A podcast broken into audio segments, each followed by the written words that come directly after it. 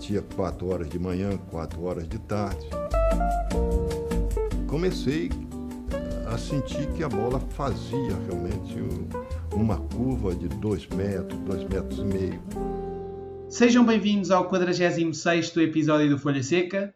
Hoje irei conversar com Eduardo Bandeira de Melo, ex-presidente do Clube de Regatas do Flamengo, clube que presidiu entre 2013 e 2018. Eduardo, seja bem-vindo ao Folha. Olha, Pedro, prazer enorme participar aí do, Folha Seca, ser entrevistado por você. Acho que vai ser uma conversa muito gostosa.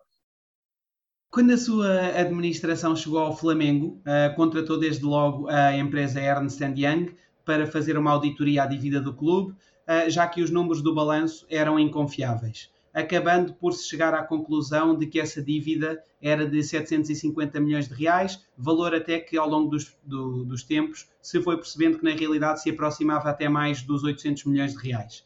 Vivia-se, portanto, um cenário completamente desafiante, tendo em conta que um ano antes o clube havia faturado pouco mais de 200 milhões de reais, ou seja, falamos de quatro vezes menos, mais coisa menos coisa, e inclusivamente para o seu primeiro ano de mandato, 2013, a previsão de caixa projetada era de 130 milhões de reais negativos.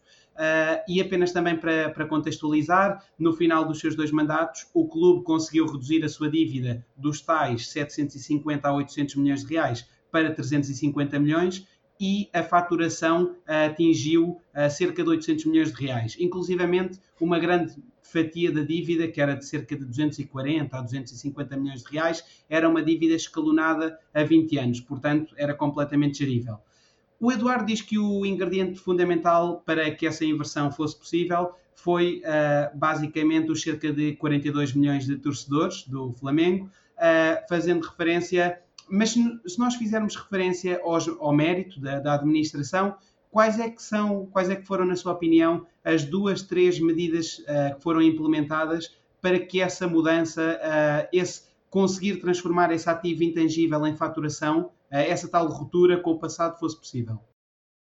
Realmente, estou impressionado com a, é, a forma como você estudou aí os números do Flamengo, né? Apresentou né, tudo certinho, era exatamente isso.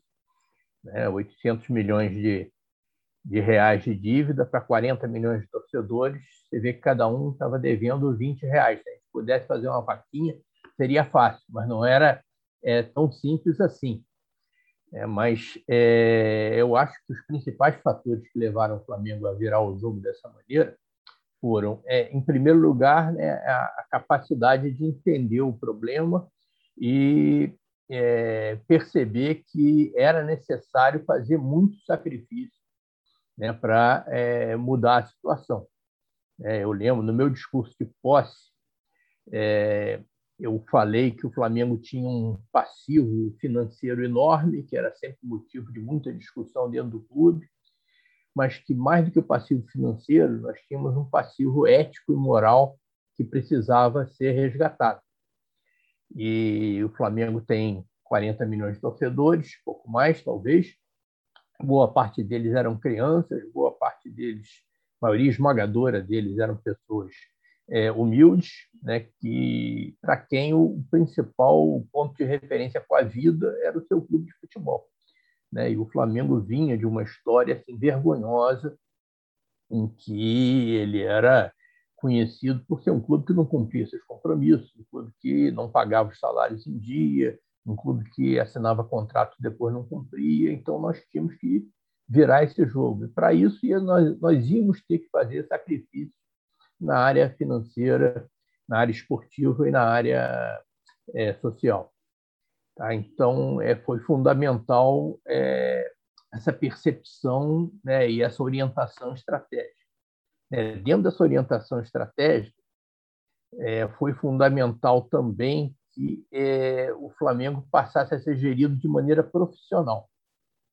Então, historicamente, o Flamengo era gerido sempre por dirigentes amadores, né, presidente, vários vice-presidentes, que é, tocavam o clube né, de maneira, na maioria das vezes, muito bem intencionada, porém é, sem conhecimento. Né? O futebol é, passou a ser, ao longo do tempo, um negócio muito complexo que requereria né, métodos de governança modernos e o Flamengo não tinha isso. Então, nós tomamos a decisão de que o Flamengo ia ser dirigido de maneira profissional.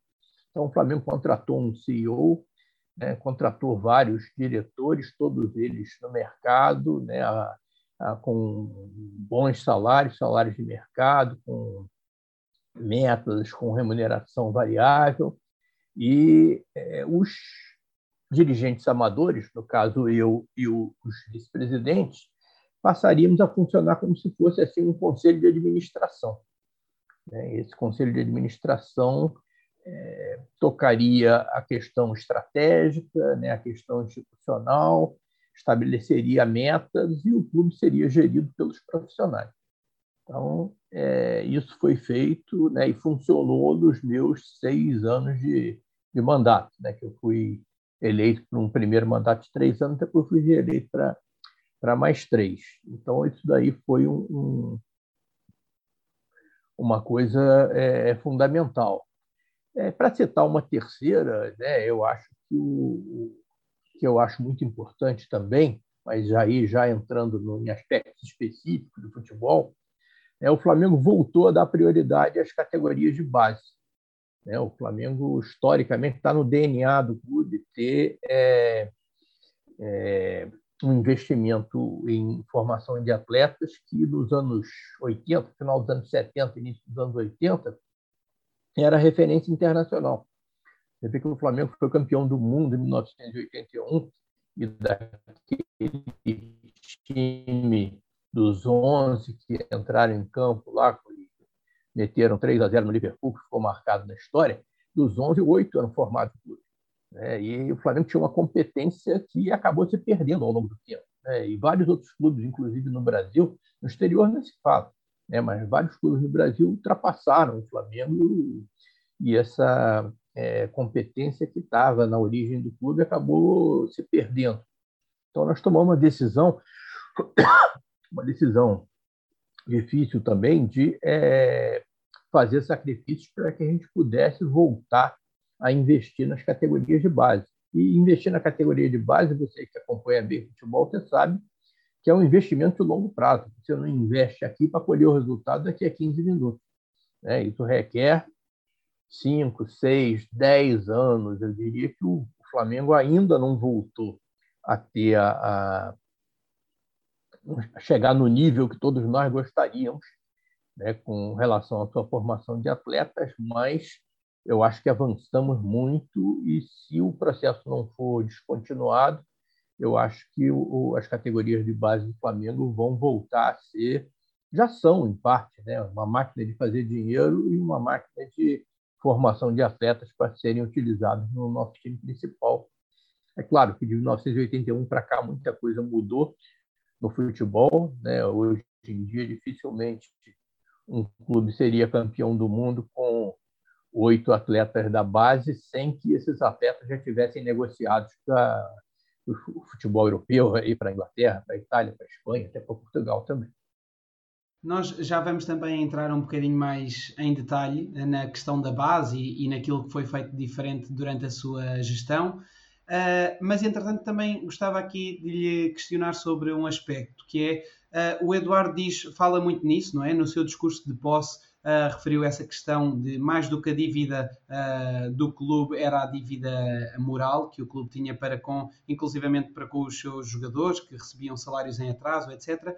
Mas a questão que eu lhe faço é Uh, o Eduardo também muitas das vezes refere que felizmente a torcida compreendeu os, os ajustes que era necessário que fossem realizados mas como nós sabemos, uh, o adepto, como, como, como, se diz em Portugal, o, o torcedor, uh, por muito que o seu clube esteja mal financeiramente, o adepto acaba sempre por ter uma grande cobrança relativamente aos resultados desportivos quando estes não aparecem.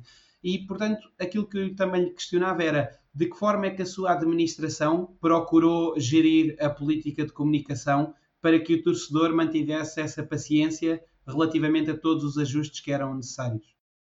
Olha, é, isso foi fundamental. Agora, é claro que enfrentamos algumas dificuldades, algumas, alguns episódios de incompreensão, né, inclusive dentro do clube, né, de forças políticas contrárias. Né, Eu lembro que quando nós, depois de muito sacrifício, conseguimos emitir as nossas certidões negativas de, de débito né, com o governo, né? não sei se você compreende exatamente o que é isso. A sim, certidão sim, negativa sim. de débito é a que diz que o, né, o clube não deve nada ao governo e, por conta disso, fica aberto para ele a possibilidade de ter patrocínio de empresas estatais, de ter financiamento de bancos estatais, de é, ser elegível para conseguir recursos da lei de incentivo ao esporte. Né? Então, para nós era fundamental aquelas certidões negativas de débito, né? e com muito sacrifício, né? com, assim, com muito sofrimento mesmo, quando nós conseguimos finalmente as certidões negativas de débito, isso e aí é, assinamos com a Caixa Econômica o nosso primeiro patrocínio na camisa, que dava, na época, em 2013, 25 milhões de reais por ano. É, e naquela altura, já com quatro, cinco meses de mandato, nós já tínhamos pago ao governo cerca de 80 milhões de reais né, de débitos atrasados, ainda deviam muito. Né? E aí eu lembro que um conselheiro do clube foi para a imprensa dizer que isso era um absurdo, porque nós pagamos 80 milhões de impostos atrasados para conseguir 25 só de, de ano por ano né, de, de patrocínio. Né? Isso era uma, uma, um absurdo, me chamou de otário. Né?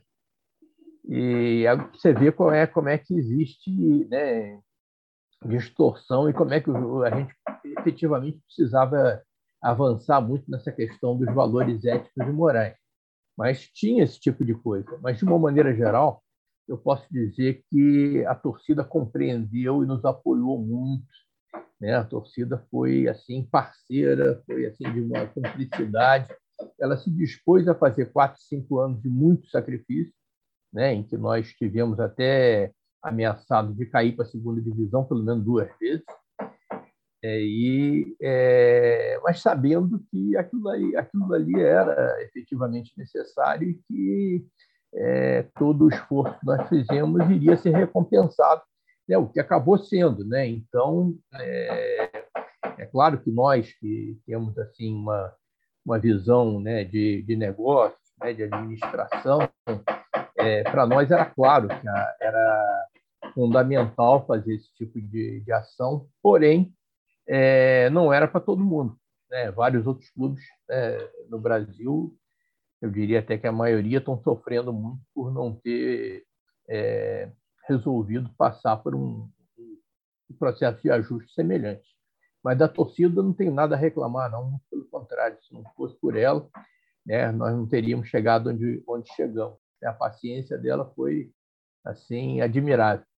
Inclusivamente, uh, deverá ter sido também, penso eu, uma preocupação da administração do Flamengo manter uma boa relação com a imprensa, não? Ou seja, porque se o clube pretende passar uh, essa mensagem de paciência para a torcida, também acaba por ser fundamental que a própria imprensa também tenha um papel importante nisso, não? Sim, teve um papel super importante. A grande maioria dos jornalistas, dos formadores os jornalistas assim mais sérios, formadores de opinião, compreendeu né, que aquilo era é, necessário, né, aquela política era necessária de ser feita e eles apoiaram. Tá? É claro que você vê, né, muitas vezes o, o, aquele programa jornalístico e tal, quando você perde uma partida, né, tem lá um, um, um ou outro jornalista mais é, impaciente, né? E também tendo que dar audiência, né? E aí vai, fala umas besteiras e tudo, mas de uma maneira geral, tenho nada a reclamar. A, a grande maioria deles nos apoiou, né? E reconhece muito que o Flamengo fez a coisa certa. Então, hoje, quando a gente vê outros clubes brasileiros em dificuldades semelhantes, né, talvez até piores do que o Flamengo passou lá em 2013, é, a imprensa cobra, dizendo não, vocês deveriam ter feito o que o Flamengo fez. É, senão não estariam nessa situação. Né? Nada reclamar da imprensa. Tenho né, o, o, o, aprendi muito com a, com a, com a imprensa esportiva brasileira. Aliás, que acho até que ela, a, ela tem evoluído muito assim do tempo que tá até hoje eu vejo assim os profissionais de imprensa muito mais preparados, assim, não só em termos de de aspectos técnicos e táticos, do futebol, como de aspectos administrativos, financeiros. É, acho que a gente aprende muito é, acompanhando os nossos profissionais. Sim, eu penso que é inegável que hoje em dia o Flamengo acaba por ser um benchmark, não é? Da boa gestão, cada vez que se procura uma análise de um, de um clube que tenha sido bem gerido nos últimos anos, penso que isso é inegável.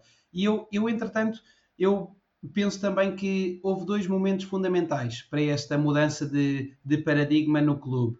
Uma uh, perante o exterior, digamos assim, do clube, e outra perante o interior. E corrija-me se eu, se eu estiver errado, mas a verdade é que antes da primeira reunião com a Procuradoria da Fazenda Nacional, o clube tinha inclusivamente uma parcela da Adidas para receber. E havia naquele momento aquela vã ilusão de que essa parte da parcela pudesse ser também utilizada para investir na equipa de futebol. Sendo que depois, quando o Eduardo foi realmente constatar todos os números, percebeu rapidamente que isso não, não poderia ser feito.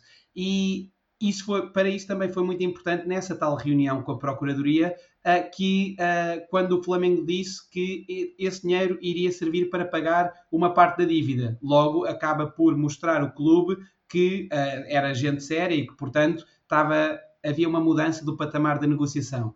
Isto para o exterior do clube. E por outro lado, para o interior do clube, na altura também o facto de o Flamengo ter um jogador como o Wagner Love, que tinha um salário incomportável para os cofres do clube, e ter conseguido fazer um acordo para devolver o jogador ao CSKA de Moscou, uh, inclusivamente o primeiro discurso que o Eduardo esteve, teve perante a equipa, a dizer, a confessar que tinha bastante vergonha em que os, pelo facto dos salários não estarem a ser pagos a tempo, etc. Tudo isso dá uma grande legitimidade ao clube para depois poder cobrar, não é? Porque se o clube não cumpre com os seus compromissos, obviamente que essa cobrança acaba por perder a legitimidade na própria cobrança da prestação desportiva. Não é? é exatamente, Pedro. Agora, isso para nós é, é uma coisa óbvia, né? quando a gente fala da, das nossas atividades profissionais, né? da nossa empresa, da nossa família. Agora, no futebol não era assim. Né? No futebol sempre prevaleceu, aqui no futebol brasileiro, aquela coisa né, de né, faz aí um, um esforço, né, levanta um dinheiro, né, contrata um jogador e depois a gente vê como é que paga. Né? E, infelizmente, né, isso a realidade chegou. Né? Hoje em dia não é mais isso. Né? Então, realmente, esse dia em que eu me apresentei aos jogadores, né, eu, você sabe, né, eu não, nunca fui dirigente de futebol, eu sou da arquibancada, eu sou um torcedor de arquibancada. Então, há, é, alguns meses antes, eu estava na arquibancada né, cantando o nome dos jogadores, né, eles entrarem em campo, né, Felipe, Léo Moura, né, aquela, né, e aí de repente eu vejo aqueles jogadores todos ali na minha frente e eu né, devendo três, quatro meses de salário para eles. Né? Aí o que eu falei para eles foi o seguinte, gente, eu, eu, eu para mim é uma coisa vergonhosa, né? eu não consigo imaginar. Eu trabalhei 36 anos numa empresa que nunca atrasou meu salário nem 15 minutos. Né? Então, o, o, e antigamente, não sei se você já acompanhava o Flamengo nessa época, né? quando o Flamengo pagava um, um mês uma folha de pagamento, né? então, você está em novembro, aí pagou a folha de agosto. Isso era manchete nos jornais esportivos. O Flamengo paga mês de agosto. Né? Isso não pode, gente. Folha de pagamento tem que ser pago, não pode ser notícia nunca. Né? E é, eu falei isso para os jogadores, falou, agora isso aqui acabou, nós vamos fazer o sacrifício que for necessário, mas o dia de pagamento é o quinto dia útil, né? depois de vencido o mês, e isso vai ser cumprido. E demorou um pouquinho, mas foi, é, não só para os jogadores, mas para todos os funcionários clube e para todos os atletas de todos os esportes também, né? E isso daí acaba que a gente fica assim, é, vamos dizer, levando um mérito, né, por uma coisa que não é nada mais do que a nossa obrigação. Mas infelizmente, quando a gente olha aí as notícias dos outros clubes, a gente vê que eles ainda não chegaram nessa nessa situação e, e talvez por isso mesmo né, o, a distância técnica entre o Flamengo e os outros clubes só esteja aumentando. Né? Porque, afinal de contas, situação financeira saudável é fundamental para qualquer empresa, futebol também.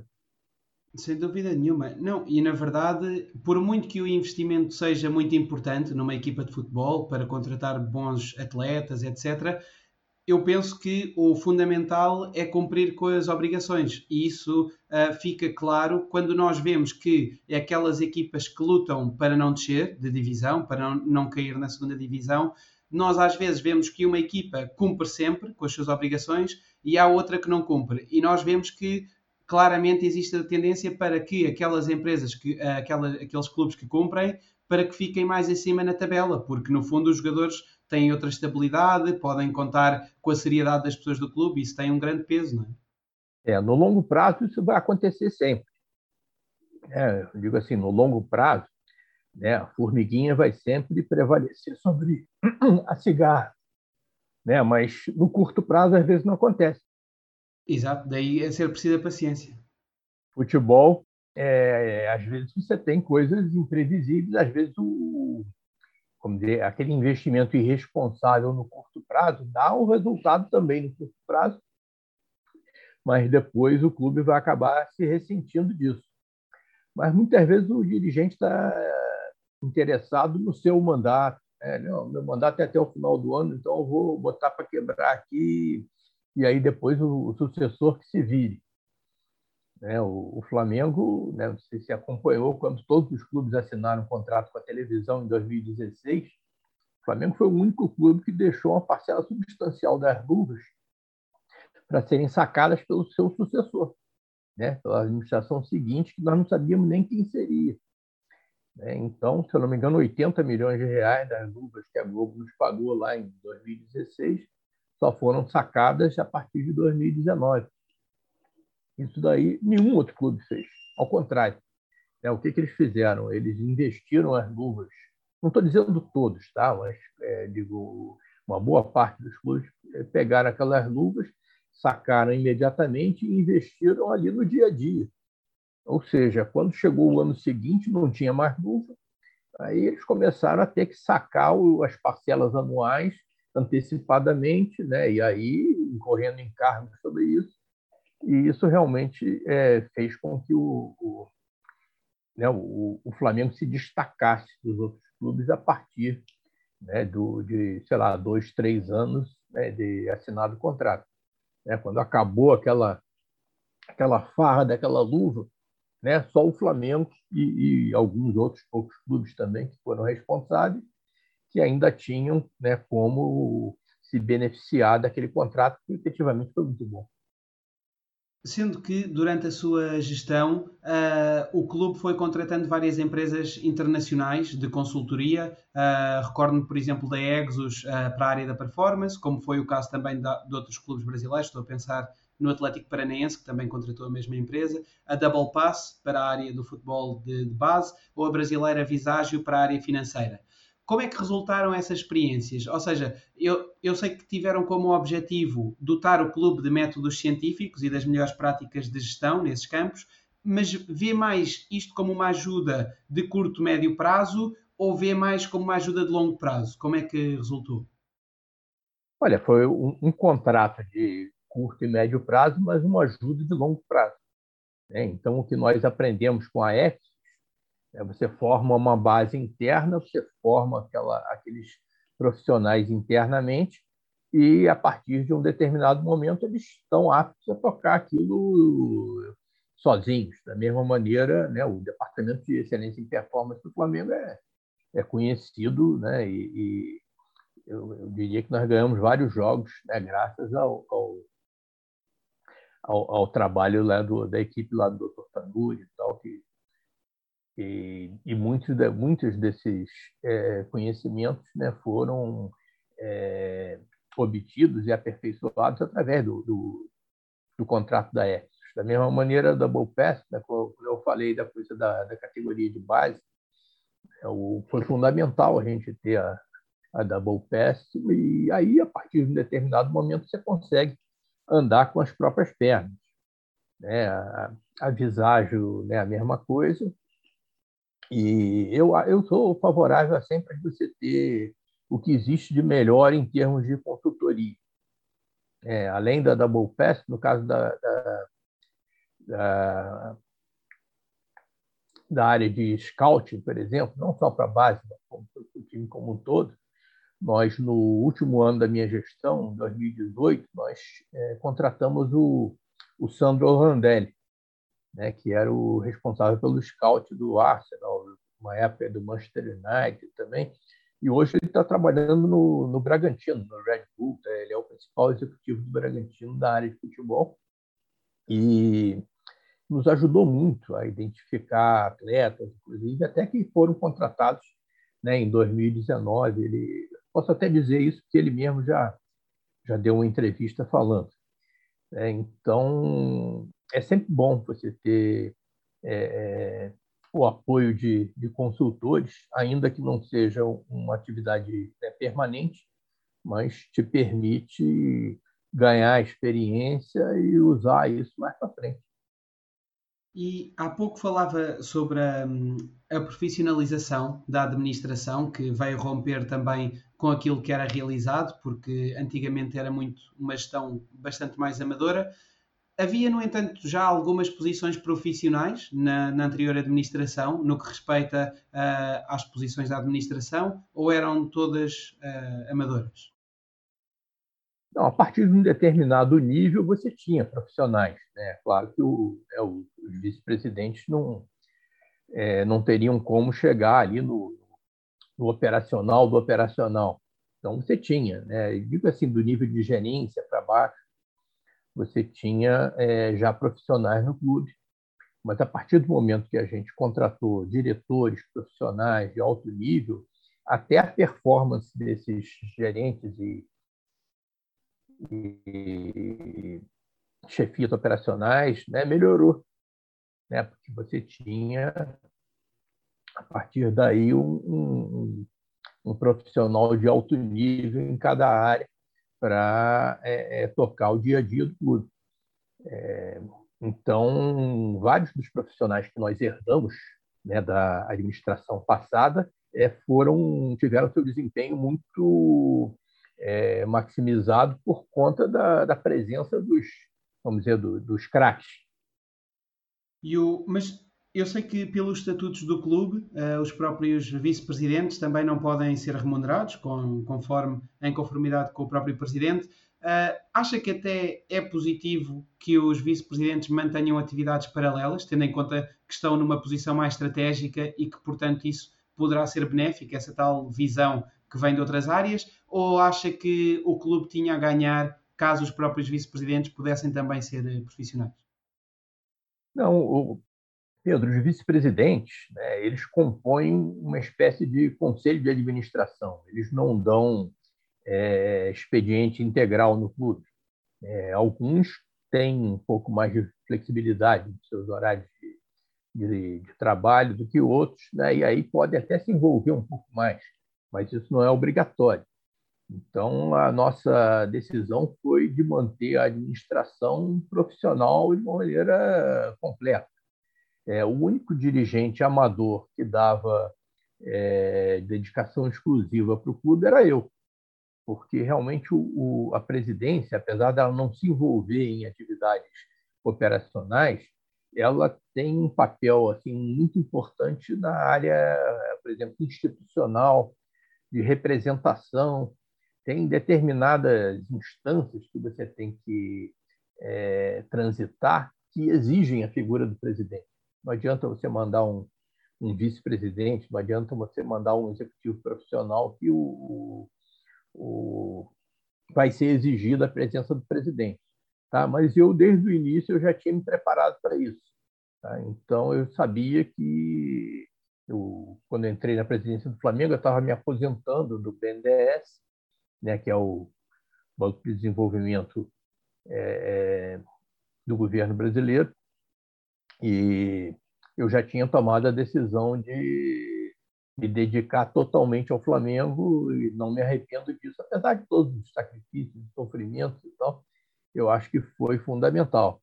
Agora, os vice-presidentes não. Né? Os vice-presidentes, cada um tinha a sua atividade, né? E acho até que é positivo eles terem essa atividade, desde, claro, que não haja nenhum tipo de conflito de interesse, mas é, eles traziam para as nossas reuniões de conselho as suas experiências né?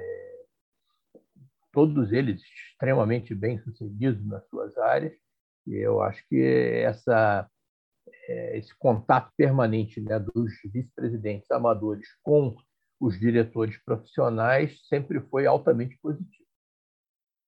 E apenas para terminar também esta, este capítulo, não acha que por princípio, não, não foi o seu caso, mas não acha que por princípio um presidente uh, deveria ser remunerado? Porque, caso contrário, falando, generalizando para, para, para todos os clubes e para todo o mundo do futebol, uh, acaba por possivelmente atrair uh, pessoas que ou são aposentadas ou não sendo, arrisca-se a atrair pessoas que depois possam ter a tentação de ir buscar o seu rendimento a outro lado, não é? Porque exatamente pela dedicação que o Eduardo falava, que é, uh, exige uma grande dedicação, portanto, pessoas que não tenham uh, esse rendimento à partida, se calhar acabam por ter mais a tentação de ir buscá-la a negócios do futebol, etc.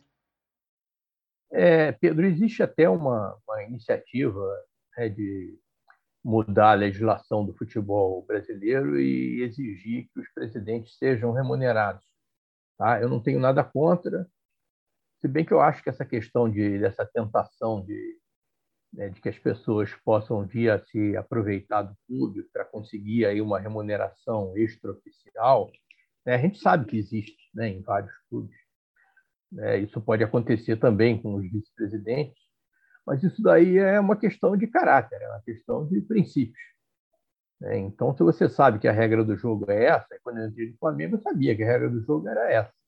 Tá? Então, né, eu tenho o meu rendimento de aposentadoria né, e decidi que é, ia passar três anos, depois aí vieram mais três, né, me dedicando exclusivamente ao Flamengo. Eu faço isso com o maior prazer, porque né, eu é, sou, como eu falei antes, torcedor de arquibancada, sou apaixonado pelo clube. Né, então, para mim, não foi nenhum tipo de sacrifício. É claro que eu estava numa condição em que eu podia fazer aquilo naquele momento. Mas se amanhã a legislação vier a entender que os presidentes, né, os dirigentes do clube precisam ser é, exclusivamente profissionais, eu não tenho nada contra. E além da profissionalização uh, da estrutura do futebol, com a incorporação de um diretor executivo remunerado que fosse responsável por toda a parte operacional do futebol e, neste caso, as funções do vice-presidente da área do futebol passaram a ter elas um foco mais um foco estratégico em vez de, de, operacional. Era claro para si desde o início que gostaria também de manter uma parte da equipa técnica fixa, que sobrevivesse à rotatividade dos treinadores, uh, de forma a permitir a continuidade do conhecimento que ia sendo adquirido. Como é que correu esse intento? Olha, isso eu acho que é, é é uma coisa que é desejável em todas as áreas. Né? Se você contrata, normalmente as comissões técnicas né, de futebol não são permanentes, né? ao contrário. Né? No Brasil né, e no Flamengo mesmo, na minha administração, acho que é um, um, uma crítica que fazem a nós e que eu acho que é justa, é que a rotatividade era muito grande. É, então é fundamental que você tenha é, pessoal técnico, especializado, interno, né, com conhecimento do clube, né, que possa é, absorver tudo aquilo que aquele treinador e seus auxiliares trazem e é, é, até servir numa transição para um futuro treinador, ou até, como nós já tivemos no caso do Flamengo, pelo menos duas vezes na nossa administração, que um profissional desses interno assuma a, a, a direção técnica e que possa dar continuidade né, àquele trabalho que vinha sendo feito pelo, pelo profissional externo. Exatamente. E o, uh, falava também da, da, rotatividade dos treinadores e eu já, já ouvi o Eduardo falar várias vezes sobre isso e inclusivamente uh, já referiu que em alguns casos em que foi necessária a troca de treinadores, isso deveu-se ao facto de a administração sentir que o treinador já se estava a deixar afetar pela pressão uh, externa e que, portanto, o seu trabalho já não estava a ter a mesma qualidade de antes. O que é que, se tivesse agora de, de voltar a, a, este mesmo tipo de gestão, o que é que acha que o clube poderá fazer diferente para dar um maior suporte a um treinador? Porque, no fundo, se o clube também, quanto mais o clube cede à pressão da, da torcida e da, e da imprensa, também, provavelmente na vez seguinte, a imprensa também vai fazer, digo eu, uma pressão tão grande ou maior, não é? Portanto, o ideal neste caso, falando no cenário ideal, obviamente, seria que o clube escolhesse um treinador capaz de lidar com essa pressão e tentar uh, dar-lhe a estabilidade necessária para um projeto de pelo menos dois, três, quatro anos, não é? O que é que mudaria ou o que é que acha que um clube pode fazer para alterar esse paradigma? Ah, Pedro, isso seria o ideal. Tá? Tudo que eu gostaria que acontecesse, mesmo agora que eu sou só um torcedor do Flamengo, é, seria exatamente isso, que a gente conseguisse ter um trabalho de longo prazo e que é, nós tivéssemos instrumentos para neutralizar esse tipo de pressão. Agora, realmente isso é muito difícil. É muito difícil e nós tentamos ao máximo blindar os nossos profissionais né, de, desculpa, de pressões, é, mas muitas vezes é, acabava que o próprio profissional se sentia, é, vamos dizer, impedido de, de lidar com, com, com o projeto dele da melhor maneira possível. É, realmente tem horas que é muito difícil e nós acabamos cedendo a, a essas pressões porque elas foram absolutamente também irresistíveis. Agora, eu acho que nós temos que lutar contra isso. É, acho que é, não é impossível se conseguir, até porque você tem exemplos né, no, no Brasil, no fora do Brasil, né, um, um treinador pode perfeitamente ficar três, quatro anos, pode ficar o seu contrato inteiro. Agora, no Brasil é muito difícil. Né? Nós temos pouquíssimos casos aqui. acabamos de ter o, o Renato Portaluppi lá no, no, Grêmio, que ficou mais de quatro anos, fez um belíssimo trabalho, né? acabou saindo agora.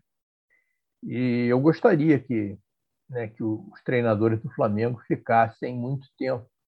Né, quando estava aqui o Jorge Jesus, eu até imaginei, falei, o Jorge Jesus vai renovar o contrato, vai ficar 10 anos no Flamengo. Mas ele acabou indo embora e agora vamos torcer para que o, né, que, o, que o Flamengo também evolua e os outros clubes também né, nesse aspecto. Isto acaba por eh, nos levar à conclusão de que para além das capacidades técnicas de um treinador, acaba uma característica fundamental acaba por ser também a sua parte mental, não é? A sua parte psicológica, escolher alguém que esteja preparado para nos momentos difíceis, que irá haver sempre, não ceda a essa pressão. É? é, perfeitamente. Né? Esse, esse tipo de coisa vale para treinador, vale para diretor de futebol, vale para presidente, vale até para jogador. É, lidar com com pressão. E quando você tem um, um, clube que tem uma torcida muito grande, como é a do Flamengo, como são a de vários outros é, é, clubes brasileiros, né, esse tipo de pressão existe. Né? E cada vez mais com as redes sociais as pessoas participam mais. Né? Antigamente, você, quando eu era menor, você tinha notícias, né? eu lia notícias do Flamengo todo dia de manhã no jornal. Né? E aí não tinha como interagir né, com a, a, a direção do clube. Né? Hoje em dia você tem notícia, tem necessidade de ter notícia nova a cada 15 minutos, né? E você tem vários programas, tem TV a cabo, tem Twitter, tem né, internet, é, Facebook, né? Cada um dá a sua opinião e aí há aquela interação. E aí nesse caso é claro que a pressão chega muito mais rápido, chega muito mais perto. Né? Agora nós temos que saber lidar com isso. Não tem outro jeito. Dantes, o espaço de crítica e para passar essa opinião e essa visão uh, crítica era o estádio, não é? Era o momento do jogo. Hoje em dia passa-se todo, todo o segundo, não é? Na televisão, na internet. Mas, e também acho que, é que há um aspecto muito importante que é o facto de, por vezes, para um clube, acaba por ser mais simples, uh, de certa forma, despedir um treinador porque é um corpo técnico, do que propriamente uh, vender, por exemplo, três ou quatro jogadores. Fica, até porque isso depois mexe com a dinâmica do plantel. Mas, no entanto, isso também faz parte uh, de uma administração, seja ele qual for o clube, tentar ao máximo mostrar aos jogadores que o líder é o líder do balneário, não é o treinador. Tal como numa profissão, há sempre desgaste entre o líder e os seus empregados, não é? É verdade, né? Tem toda a razão. Ah, esse é o ideal, né? Eu acho que o treinador deveria prevalecer nesse caso. Né? Agora é, é muito mais difícil, né? Você no meio de um campeonato você trocar três, quatro, cinco jogadores importantes do seu elenco né? no meio do campeonato, no meio do contrato.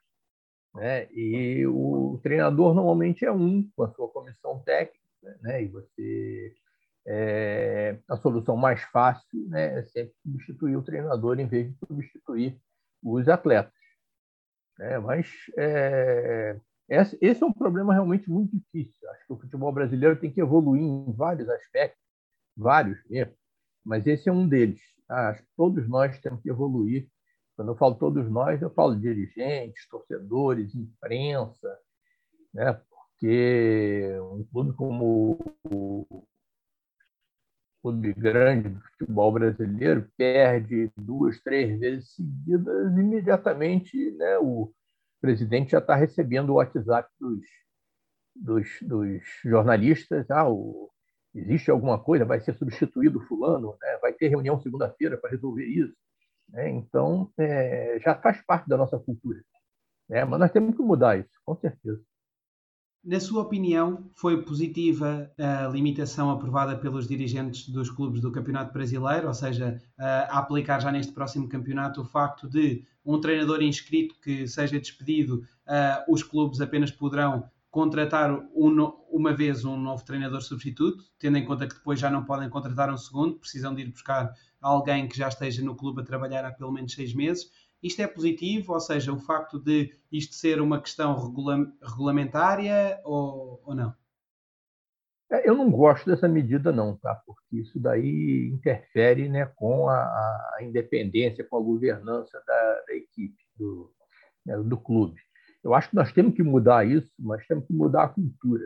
É, não vai ser. Eu acho que a partir do momento que você estabelece uma regra, é, vai ter sempre alguém imaginando uma forma de é, dar um bypass nessa regra. É, então, você é capaz de ter clubes contratando treinadores com outro cargo, né, e aí colocando auxiliares como os treinadores efetivos, e, né, e sinceramente, eu acho que nós temos que é, botar na cabeça que essa, esse turnover excessivo de treinadores é negativo, é uma coisa né, que é deletéria né, para o nosso futebol e acabar com isso, porque isso, é, vamos dizer, não leva aos melhores resultados. E não tentar estabelecer uma regra que às vezes pode acontecer. Né? Agora que nós vamos que, essa regra vai estar em vigor nesse campeonato, é que nós vamos ver exatamente né, o que, que vai ser feito né, e que, de que maneiras o, o, essa questão vai ser endereçada. Se por acaso contribuir para mudar a cultura, né, eu vou ser o primeiro a reconhecer que estou errado, mas em princípio eu não faria isso. Não. Sendo que, em caso de pedido de demissão por parte do treinador uh, e não em caso de despedimento, não existe qualquer limitação, penso eu, não é? Ou seja, sendo assim, é facilmente contornável. Basta que, se o clube não despedir, mas se fizer um acordo para que o técnico se demita, continua tudo igual, não é? Pelo que eu percebi. Pois é, né? esse tipo de, né, de, de, arranjo, de manobra, né, que eu acho que vai acabar acontecendo e não é o ideal. Acho que o, o ideal mesmo é que a, você vê, pega o campeonato do ano passado, é, os clubes que mais trocaram de treinadores foram todos é, rebaixados para a segunda divisão. É, e onde houve é, uma certa estabilidade foram nos clubes que, é, é, que, que, conquistaram as melhores posições. Aí você sempre pode dizer, não, uma coisa, não sei se é causa se é consequência, tal, mas ao longo do tempo a gente vê que a, a estabilidade dos treinadores leva a bons resultados. Né? Tem exemplos né, no, no futebol europeu, no próprio futebol sul-americano. Né? Há quanto tempo está o Galhardo lá no River Plate, né? fazendo um trabalho belíssimo. Né? O, essa história do, do Renato Gaúcho no, no, Grêmio também foi altamente positiva. Né? Será que o, se o Grêmio tivesse trocado de treinador né, numa hora de, né, de, de, sei lá, de de derrotas? Será que teria tido tanto sucesso quanto teve ao longo dos quatro anos do Renato lá?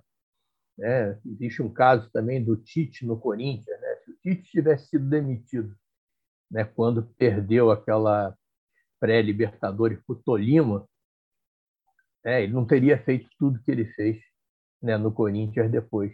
Né? Não teria chegado onde chegou. Então. Sem dúvida, sem dúvida. E há pouco falava do, no caso concreto do Jorge Jesus. Uh, no final de 2014, chegou a visitar inclusivamente o Benfica, sendo que na altura o objetivo principal era ficar a conhecer o plano de sócio-torcedor do clube, que o posiciona apenas atrás do Bayern de Munique em termos de quantidade de sócios a nível mundial, uh, sócios torcedores neste caso. Aproveitou ainda para, na altura, para acompanhar durante uma semana o modo como trabalha o centro de treinos do Benfica. Na altura também já admirava bastante o Jorge Jesus, mas ainda não havia a capacidade financeira para levar para o Flamengo um treinador dessa categoria e com essas perspectivas económicas, financeiras. Uh, o que é que trouxe exatamente em concreto, quanto assim, o Jorge Jesus, não apenas para o Flamengo, mas também para a revolução que, na sua opinião, fez no campeonato em todo o futebol brasileiro? Olha, eu acho que foi é, uma passagem histórica né, pelo, pelo futebol brasileiro.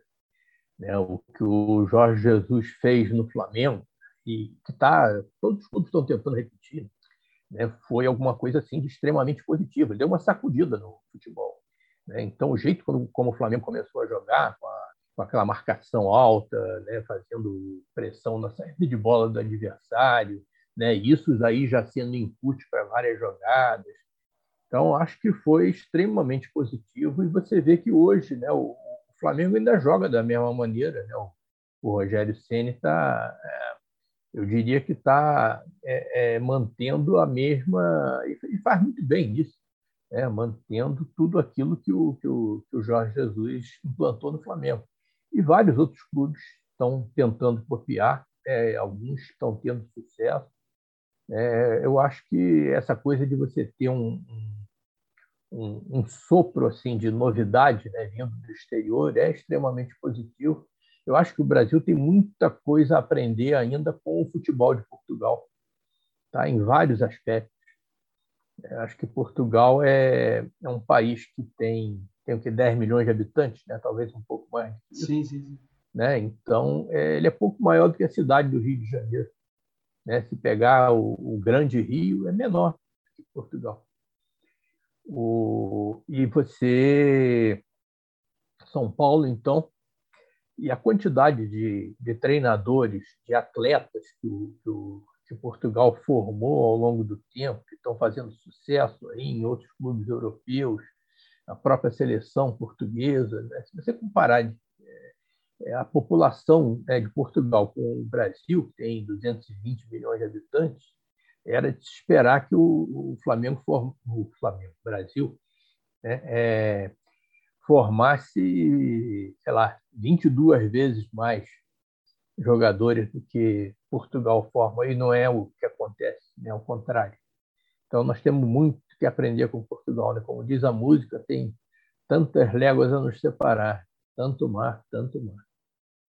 A verdade, Eduardo, é que o Flamengo tem uma força incrível e falávamos também dessa visita para conhecer o, o plano de sócio-torcedor e no âmbito da tal monetização da torcida, há um ano atrás, o programa de sócio-torcedor do Flamengo, que entretanto foi criado durante a sua gestão, constituía já a segunda maior fonte de receita do clube.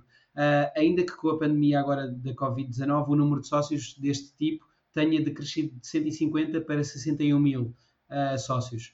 Eu realmente não entendo o verdadeiro motivo para que um clube da dimensão do Flamengo não tenha desenvolvido mais cedo, neste caso, este seu plano de sócios, a ponto de ser hoje o clube com mais sócios torcedores no mundo. Mantém a crença de que dentro de alguns anos o programa de sócio torcedor será a principal fonte, a fonte de receita do clube, mesmo implicando isso ultrapassar a receita proveniente da venda dos direitos televisivos? Eu tenho essa impressão, sim. Tá? Inclusive, uma das coisas que motivou a minha visita ao Benfica né, foi que é, a, a taxa de conversão de torcedores para sócios torcedores do Benfica era a maior do mundo. Né? Então, se você pegasse né, a, a torcida do Benfica é, e a quantidade de sócios torcedores do Benfica, se você aplicasse esse coeficiente no tamanho da torcida do Flamengo, né, o Flamengo teria, é, só com o sócio torcedor, alguma coisa em torno de 4 bilhões de reais de, de receita anual. É, ou seja, a gente não precisaria mais de contrato de televisão, não precisaria de patrocínio, não precisaria de mais nada. Bastava né, conseguir transpor a, a, o fator de conversão do Benfica para o Flamengo.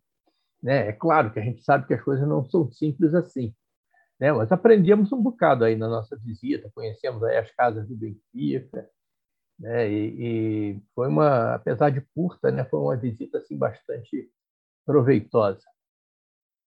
E quando, neste caso, eh, quando o Eduardo era pequeno, eh, o rico via o jogo pela televisão e o pobre ia ao estádio, não é? Hoje em dia a situação inverteu-se. Muitas caixas foram também feitas nesse sentido, uh, ao preço dos bilhetes, neste caso em concreto, durante a sua gestão. Mas, como diz, havia que ir buscar a receita a algum lado, tendo em conta a urgência. Hoje em dia, como sabemos, a situação atual já admite que, uh, para se envolver toda a gente e criar uma maior onda de apoio, até para respeitar, por respeito ao, sócio, ao, ao torcedor, mais vale perder um pouco de receita nessa área para colocar mais gente no estádio? Partilha desta opinião? eu acho que o nosso caminho tem que ser esse, tem que ser é, cada vez mais é, chegar perto da grande massa de torcedores que é o Flamengo. Tá? Nós fomos muito criticados né, na nossa, no primeiro ano do nosso mandato, os primeiros anos do nosso mandato, por conta dos preços né, dos, dos ingressos. Lembro quando a gente disputou aquela final da Copa do Brasil contra o Atlético Paranaense, né, o que nós sofremos por, pelo preço que nós cobramos foi um absurdo, mas foi aquela, aquela final que nos permitiu pagar o 13 terceiro salário. Né? Foi que nos permitiu manter os salários em dia. Então, não tinha o que pensar naquela ocasião. Mas, é, vamos, no final né, do nosso mandato, é, nós já estávamos conseguindo praticar um preço mais é, acessível. Né? E acho que é, essa questão da acessibilidade dos jogos do clube né, para nossa grande massa, ela não ela não precisa se restringir, ela não deve se restringir ao preço do, do ingresso no, no estádio. O, estádio tem uma capacidade limitada. Né? No Maracanã cabem 78 mil pessoas, né? no máximo. Né? Aí tem cadeira cativa, tem gratuidade, que acaba que você só consegue vender pouco mais de, de 60 mil. Né? E a torcida do Flamengo são 40 milhões. Né? Então, o futuro para a grande massa de torcedores do Flamengo é assistir o jogo na televisão de maneira confortável.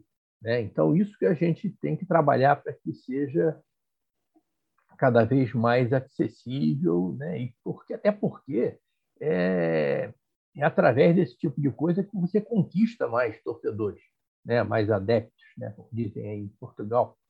Né? E quanto mais torcedores você tiver, mais você vai conseguir monetizar né, esse ativo intangível, que é o maior ativo que o Flamengo tem, o maior ativo que todos os clubes têm.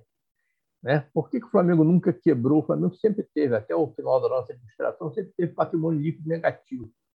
Por que, que o Flamengo não quebrou? Por que, que os outros clubes brasileiros que estão nessa situação é, catastrófica não quebraram? porque o grande ativo deles, que é a torcida, é intangível. Você não consegue expressar em números no seu balanço. Né? Você pega um clube né, que está em dificuldades agora, como né, o Botafogo, por exemplo, né? tem uma torcida enorme, né? mas e agora vai olhar as contas, né? pega ali os artigos do, do Rodrigo Capello, né? o, o trabalho que o Benny Kessel fazia também antigamente. Então você vê que a situação está muito difícil. Mas a saída para todos esses clubes é explorar o potencial da sua torcida. Né? E é o que o Flamengo tem que fazer sempre. É como, conforme o Eduardo por vezes diz, não é? Que é se fosse possível quantificar o valor da torcida no balanço, se calhar o, o património virava, deixava de ser negativo e passava a ser positivo, não é? Em alguns casos. Com certeza. Né? Até porque é, uma empresa não se mantém com patrimônio líquido negativo para sempre, né? E o, os clubes brasileiros se mantêm. Né? O Flamengo virou o seu patrimônio para positivo no final de 2018, né? comemorando também e tal. É, muita gente, não, mas isso não ganha jogo, ganha, no futuro ganha. E algo, algo que acaba também por poder representar uma importante fonte de receita é a venda de jogadores da base, ainda que, como diz, um clube da dimensão do Flamengo não deva contar com receitas não recorrentes para sobreviver, já que não se concretizando a venda de alguns jogadores, por motivos que não dependem do próprio clube, mas sim do mercado, ou por exemplo de uma lesão que os atletas possam entretanto contrair, isso irá originar frustração. Assim como não se coloca, por exemplo, no orçamento prémios provenientes de conquistas desportivas, não é? porque nunca sabemos até que ponto é que, por muito que se queira, que estes vão ser alcançados. Mas este foi, uh, para si, efetivamente o grande legado, conforme já comentou há pouco, da sua administração, o desenvolvimento e o investimento na base. No início da sua gestão, o clube não era considerado um clube formador, nem sequer tinha esse certificado, o aproveitamento da base acabava por ser pontual, uh, mediante as necessidades do clube, não era, não era algo estruturado. Em, ter, em termos con concretos, o que é que foi feito de diferente que irá originar frutos a longo prazo e que permite que os adeptos sonhem com o tal regresso aos tempos de excelência vividos nos anos 80? Olha, foi feito né, investir em, na formação de atletas, na captação de atletas, né, o orçamento do, do, departamento de base do Flamengo, é, apesar de todas as nossas dificuldades, foi mu em, em muito aumentado. Né, e o, as condições de trabalho. Né? Nós é, construímos um centro de treinamento, dois centros de treinamento. Né? Quando a gente chegou no Flamengo, nós não tínhamos nenhum. Nós tínhamos condições extremamente. Os jogadores pisavam a lama, não era? Os jogadores pisavam a lama quando chovia. Isso, saíam, saíam da Ferrari e pisavam na lama até o vestiário. Né? E o, o, mas nós não tínhamos nada e construímos dois centros de treinamento de primeiro mundo, dois centros de treinamento fantásticos. Né? O, e um deles ficou para a nossa base. Então, acho que tudo que você faça pela base, né, você vai, pode demorar, né, mas você vai colher mais na frente. Né? E é, é, claro, tinha gente até que dizia que o, o, claro, você tem que respeitar todas as opiniões e tal, mas é, nós chegamos a ter propostas dentro do clube de acabar com o departamento de base. Isso aí é dinheiro jogado fora, a gente compra os jogadores prontos tal.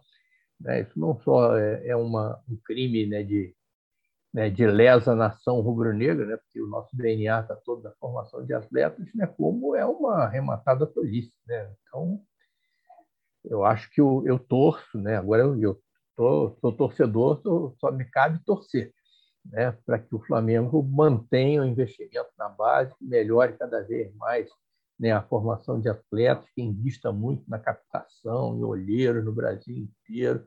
Né? Acho até que o, a o próprio própria governança do, do futebol brasileiro deveria é, propiciar que o, o, nosso trabalho de formação de talentos fosse muito melhor do que é hoje. Né? Mas como isso não acontece a nível institucional, né, a nível de CBF, federações, né, o, esse trabalho de base né, fica na mão dos clubes. É, e ficando na mão dos clubes, os clubes têm que, têm que investir muito nisso.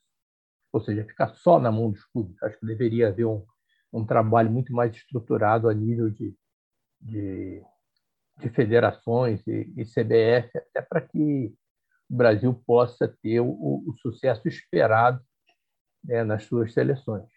Aí, cada vez mais a gente está sofrendo com isso. Inclusivamente, uh, o Flamengo chegou a vencer durante a sua, uh, os seus dois mandatos a Copa de São Paulo Júnior, é? em 2016 e em 2018.